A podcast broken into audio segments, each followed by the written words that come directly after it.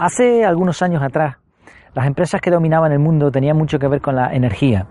Eran algunas de ellas petrolíferas o estaban relacionadas con el sector bancario. Sin embargo, en el mundo está cambiando y en la última década, sobre todo, las empresas más poderosas, más potentes en el mundo son empresas que están relacionadas con la tecnología. Google, Amazon, Microsoft, Apple, y están cambiando el mundo. Tienen tanto poder que están modificando nuestro comportamiento. Una consecuencia es el llamado efecto Google. No sé si lo habías oído antes. ¿En qué consiste este efecto? Consiste básicamente que nuestro cerebro se niega a procesar o a memorizar información que puedes encontrar fácilmente tecleando unas pulsaciones en el buscador de Google. La pregunta es, ¿este efecto es bueno o es malo? Bueno, he intentado investigar al respecto, he visto diferentes fuentes y he llegado a una conclusión, a una serie de conclusiones que me gustaría compartir. En primer lugar, hay que decir que el efecto Google se produce porque nuestro cerebro es tremendamente efectivo. Puede resultar paradójico, pero es así. Nuestro cerebro es el paradigma de la efectividad. ¿Por qué?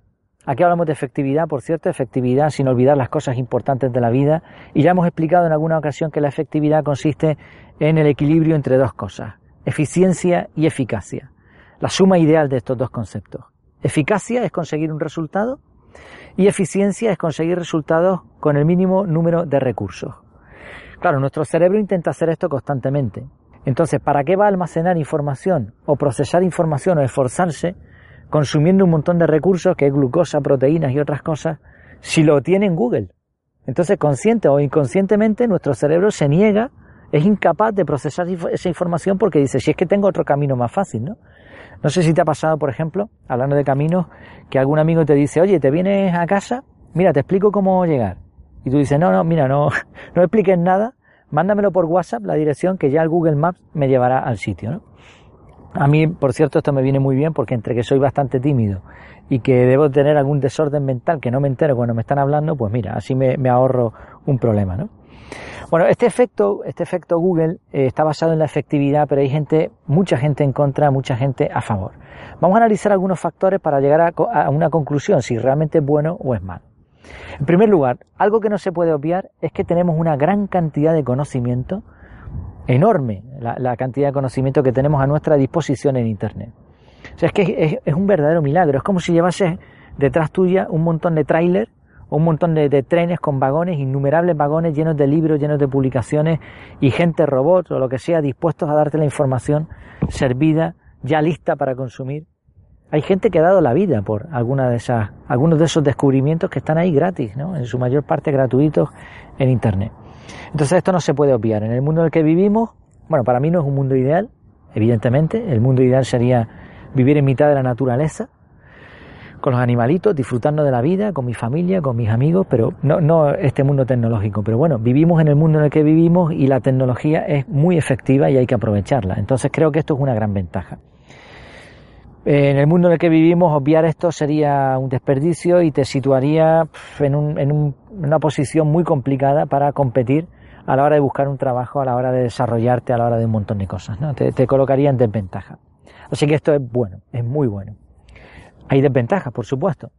La primera desventaja la primera ventaja importante es que la información que hay eh, en Internet no toda es, buena. Aparte de la basura que hay directamente, hay información que está sesgada, que está errónea, incompleta o que directamente tiene como objetivo engañarte. Esto es un problema. Pero se puede conseguir evitar. ¿Cómo? Pues haciendo una búsqueda como es debido. Google, eh, al fin y al cabo, es una herramienta, es un buscador, no es Internet. es el mayor buscador, evidentemente, y el más efectivo, pero hay más buscadores. Hay buscadores tecnológicos, hay buscadores para literatura, buscadores de, cuestiones médicas. Aprendamos a utilizar esos buscadores también. O una tontería, como por ejemplo son los, los simbolitos. Un asterisco, por ejemplo, en vez de poner efectividad, pon efecti o effect, asterisco, y te va a encontrar todo lo que contenga effect. Hay un montón de operadores más. Pondré una infografía en la página web, en, en este artículo, para que se pueda, para que pueda visualizarlo y aprender cómo aprovechar el potencial que tiene este buscador. Y por otro lado hay que tener espíritu crítico, ¿no? No te creas todo lo que dice Google o todo lo que dice Internet, ¿no? Haz búsquedas un poco más completas, busca diferentes palabras con sinónimos, no te quedes en la primera página, mira diferentes fuentes, investiga si la fuente es de calidad o no, etcétera, ¿no? Bueno, esto sería una forma de salvar este primer eh, impedimento o desventaja del efecto Google. Un segundo problema es que Internet depende de la electricidad y puede fallar. Puede fallar internet o puede fallar la electricidad. Se te acaba la batería del móvil y ya vas apañado, ¿no? Si resulta que tenías que viajar a un sitio y tenías un tiempo y se te va la cobertura, el GPS, pues también se, se fue el invento, ¿no? ¿Qué podemos hacer? Pues esto es cuestión de previsión. Previsión, descárgate los mapas, descárgate la información para tener la mano, archívala si te interesa mucho, carga el móvil por la noche. Bueno, es una cuestión eso de prever y de ser un poquito organizado. Por otro lado, Hablamos también en el capítulo de la resiliencia que no hay que depender tanto de la tecnología. A veces, pues un día sin internet, unas cuantas horas en modo avión, un fin de semana sin, sin tanta tecnología, no va a pasar nada, no se va a acabar el mundo, o sale a pasear sin necesidad de llevar eh, los mapas, ¿no? Intenta preguntar a gente, contactar, eso se ha perdido mucho, pero se puede hacer también, ¿no? Y una tercera cosa, esta sí es una desventaja peligrosa, es que nuestro cerebro al fin y al cabo es una especie de músculo, no es un músculo, pero bueno, nos entendemos. Si tú no lo activas, si no lo utilizas, se atrofia. Y esto a la larga está dando un montón de problemas. Por eso los investigadores, los científicos están muy preocupados con esto del efecto Google y están intentando tomar medidas.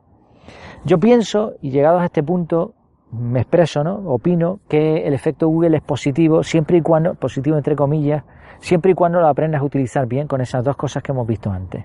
Pero por otro lado, también hay que tener en cuenta que el hecho de que encuentres en Google tanta información no quiere decir que no utilices el cerebro para nada. O sea, no te tumbes en el sofá a ver la tele todo el día o a jugar a videojuegos. No, aprovecha para hacer cosas que, vengan bien a tu cerebro. Haz crucigramas, intenta investigar sobre asuntos que te vengan bien para ti, para tu salud. Sal a pasear, haz ejercicio, eh, ten conversaciones con gente de verdad, gente de verdad, no redes sociales, escribe lo que se te ocurra, aprende a tocar un instrumento, aprende a hablar otro idioma, viaja, viaja por el mundo.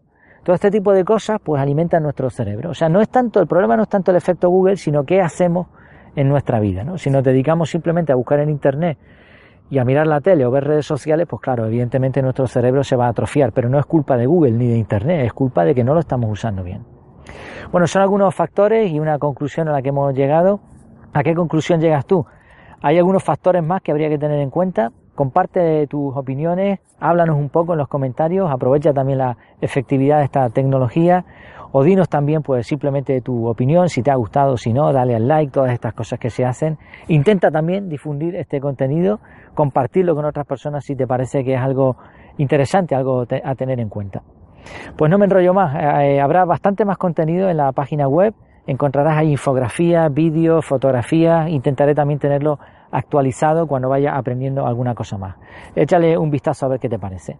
Y nada, hasta que nos veamos de nuevo, que lo pases muy bien.